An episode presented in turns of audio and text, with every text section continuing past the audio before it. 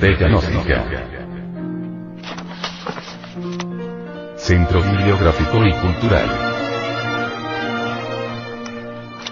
Libro.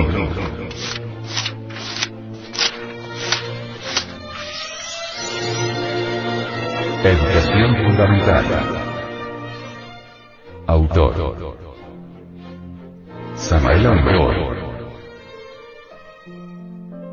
Este libro fue pasado a formato sonoro digital, para facilitar su difusión. Y con el propósito de que así como usted lo recibió, lo pueda hacer llegar a alguien más.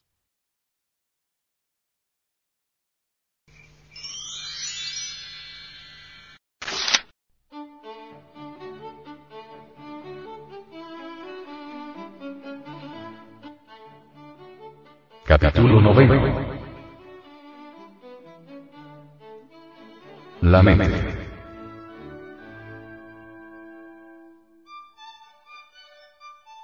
A través de la experiencia hemos podido comprobar que es imposible comprender eso que se llama amor, hasta que hayamos comprendido en forma íntegra el complejo problema de la mente. Quienes suponen que la mente es el cerebro, están totalmente equivocados. La mente es energética, sutil, puede independizarse de la materia, puede en ciertos estados hipnóticos o durante el sueño normal, transportarse a sitios muy remotos para ver y oír lo que está sucediendo en esos lugares. En los laboratorios de parapsicología se hacen notables experimentos con sujetos en estado hipnótico. Muchos sujetos en estado hipnótico han podido informar con minuciosidad de detalles sobre acontecimientos, personas y situaciones que durante su trance hipnótico se estuvieron sucediendo a remotas distancias. Los científicos han podido verificar después de estos experimentos, la realidad de esas informaciones. Han podido comprobar la realidad de los hechos, la exactitud de los acontecimientos. Con estos experimentos de los laboratorios de parapsicología está totalmente demostrado por la observación y la experiencia que el cerebro no es la mente. Realmente y de toda verdad podemos decir que la mente puede viajar a través de tiempo y del espacio, independientemente del cerebro, para ver y oír cosas que se suceden en lugares distantes. La realidad de las extrapercepciones sensoriales está ya absolutamente demostrada y solo a un loco de atar o a un idiota, podría ocurrírsele negar la realidad de las extrapercepciones. El cerebro está hecho para elaborar el pensamiento pero no es el pensamiento. El cerebro tan solo es el instrumento de la mente, no es la mente. Nosotros necesitamos estudiar a fondo la mente si es que de verdad queremos conocer en forma íntegra eso que se llama amor. Los niños y los jóvenes, varones y mujeres, tienen mentes más elásticas, dúctiles, prontas, alertas, etc. Muchos son los niños y jóvenes que gozan preguntando a sus padres y maestros, sobre tales o cuales cosas, ellos desean saber algo más, quieren saber y por eso preguntan. Observan, ven ciertos detalles que los adultos desprecian o no perciben conforme pasan los años. Conforme avanzamos en edad, la mente se va cristalizando poco a poco.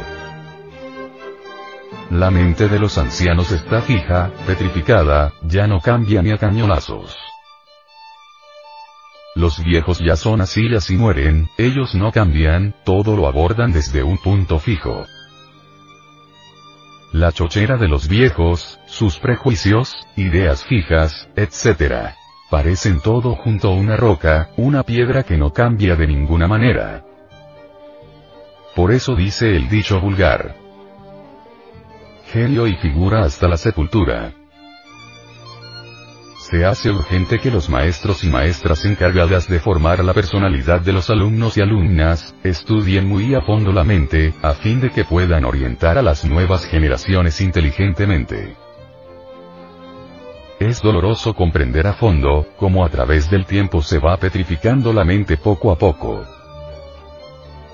La mente es el matador de lo real, de lo verdadero. La mente destruye el amor. Quien llega a viejo ya no es capaz de amar porque su mente está llena de dolorosas experiencias, prejuicios, ideas fijas como punta de acero, etc. Existen por ahí, viejos verdes que se creen capaces de amar todavía, pero lo que sucede es que dichos viejos están llenos de pasiones sexuales seniles y confunden a la pasión con el amor. Todo viejo verde y toda vieja verde pasan por tremendos estados lujuriosos pasionales antes de morir y ellos creen que eso es amor. El amor de los viejos es imposible porque la mente lo destruye con sus chocheras, ideas fijas, prejuicios, celos, experiencias, recuerdos, pasiones sexuales, etcétera, etcétera, etcétera. La mente es el peor enemigo del amor. En los países supercivilizados el amor ya no existe porque la mente de las gentes solo huele a fábricas.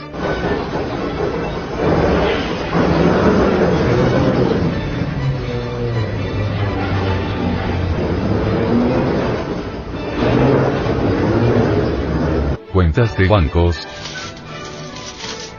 Gasolina y celuloide.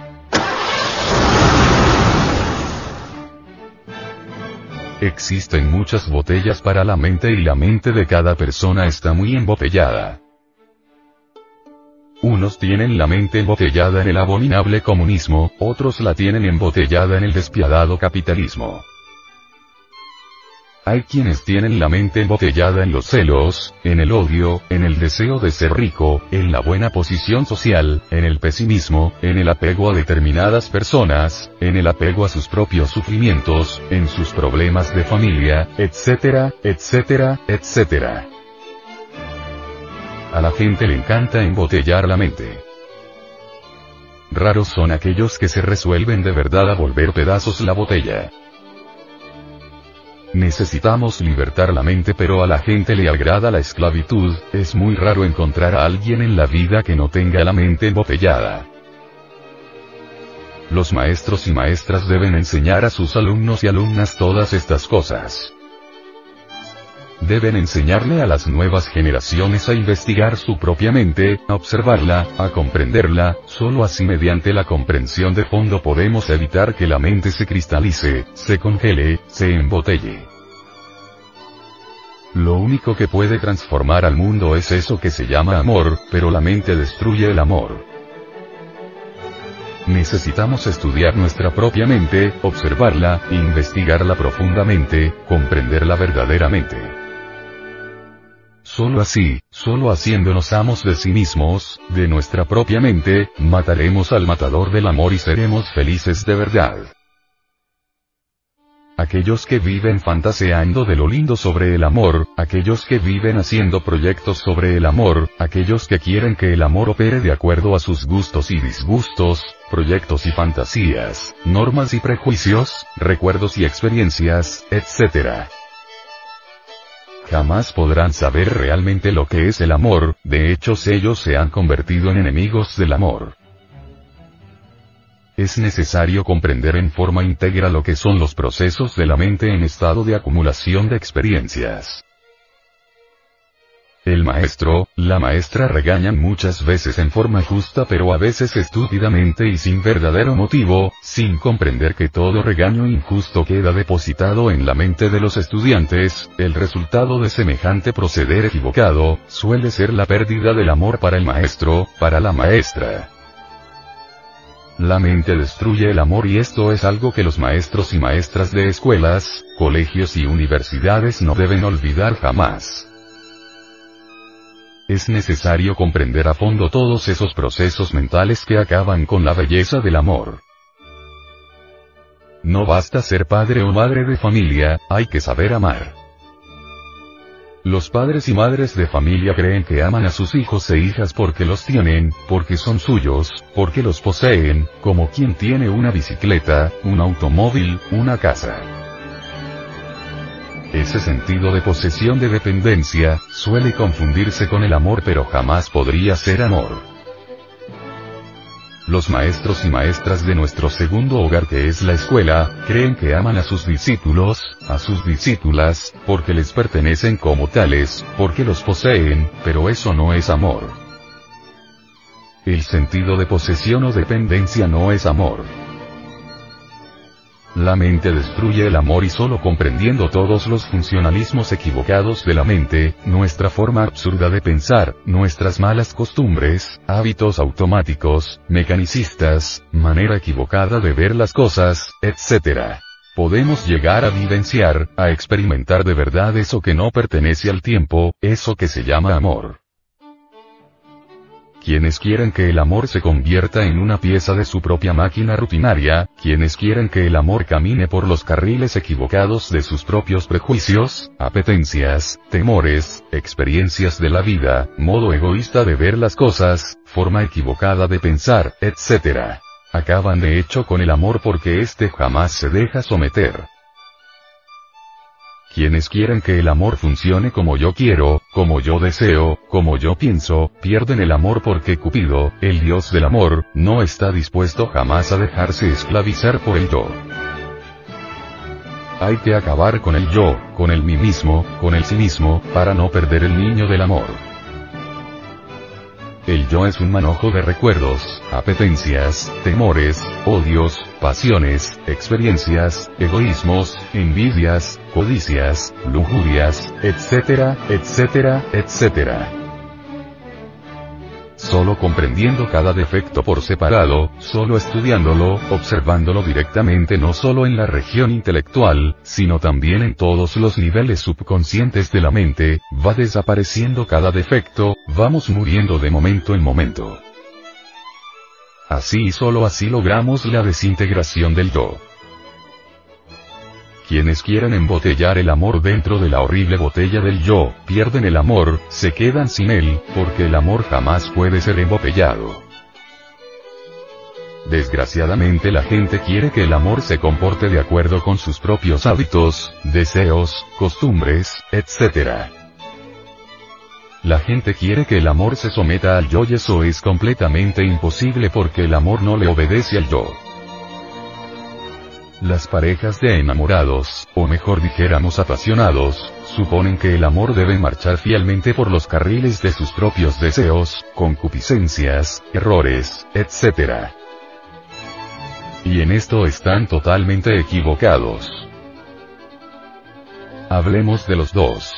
Dicen los enamorados o apasionados sexuales, que es lo que más abunda en este mundo, y luego vienen las pláticas, los proyectos, los suspiros. Cada cual dice algo, expone sus proyectos, sus deseos, su manera de ver las cosas de la vida y quiere que el amor se mueva como una máquina de ferrocarril por los carriles de acero trazados por la mente. Cuán equivocados andan esos enamorados o apasionados. Qué lejos están de la realidad. El amor no le obedece al yo cuando quieren los cónyuges ponerle cadenas al cuello y someterlo, huye dejando a la pareja en desgracia. La mente tiene el mal gusto de comparar. El hombre compara una novia con otra. La mujer compara un hombre con otro. El maestro compara a un alumno con otro, a una alumna con otra, como si todos sus alumnos no mereciesen el mismo aprecio. Realmente toda comparación es abominable. Quien contempla una bella puesta de sol y la compara con otra no sabe realmente comprender la belleza que tiene ante sus ojos. Quien contempla una bella montaña y la compara con otra que vio ayer, no está realmente comprendiendo la belleza de la montaña que tiene ante sus ojos. Donde existe comparación no existe el amor verdadero. El padre y la madre que aman a sus hijos de verdad, jamás los comparan con nadie, les aman y eso es todo. El esposo que realmente ama a su esposa, jamás comete el error de compararla con nadie, le ama y eso es todo. El maestro o la maestra que aman a sus alumnos o alumnas jamás los discriminan, nunca les comparan entre sí, les aman de verdad y eso es todo. La mente dividida por las comparaciones, la mente esclava del dualismo, destruye el amor. La mente dividida por el batallar de los opuestos no es capaz de comprender lo nuevo, se petrifica, se congela. La mente tiene muchas profundidades. Regiones, terrenos subconscientes, recovecos, pero lo mejor es la esencia, la conciencia y está en el centro. Cuando el dualismo se acaba, cuando la mente se torna íntegra, serena, quieta, profunda, cuando ya no compara, entonces despierta la esencia, la conciencia y ese debe ser el objetivo verdadero de la educación fundamental. Distingamos entre objetivo y subjetivo. En lo objetivo hay conciencia despierta. En lo subjetivo hay conciencia dormida, subconsciencia. Solo la conciencia objetiva puede gozar del conocimiento objetivo. La información intelectual que actualmente reciben los alumnos y alumnas de todas las escuelas, colegios y universidades, es subjetiva 100%. El conocimiento objetivo no puede ser adquirido sin conciencia objetiva. Los alumnos y alumnas deben llegar primero a la autoconciencia y después a la conciencia objetiva. Solo por el camino del amor podemos llegar a la conciencia objetiva y el conocimiento objetivo. Es necesario comprender el complejo problema de la mente si es que de verdad queremos recorrer el camino del amor.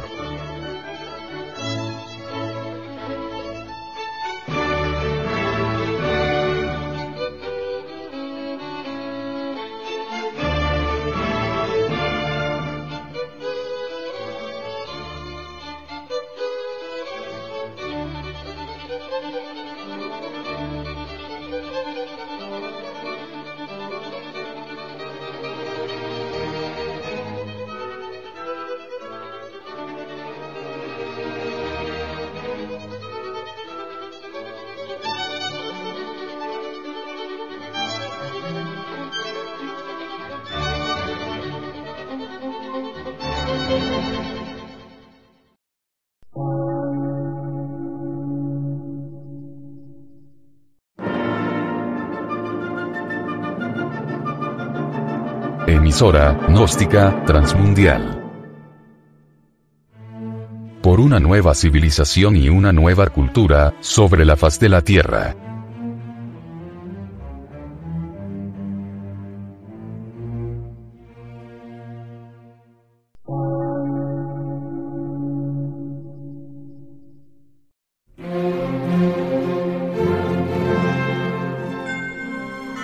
Medio de radiodifusión. Científico, artístico, místico y filosófico.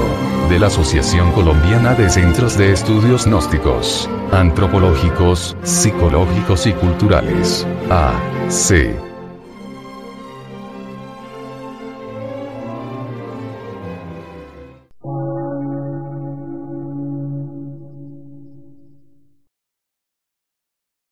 Lectura en movimiento. Difusión sin fronteras.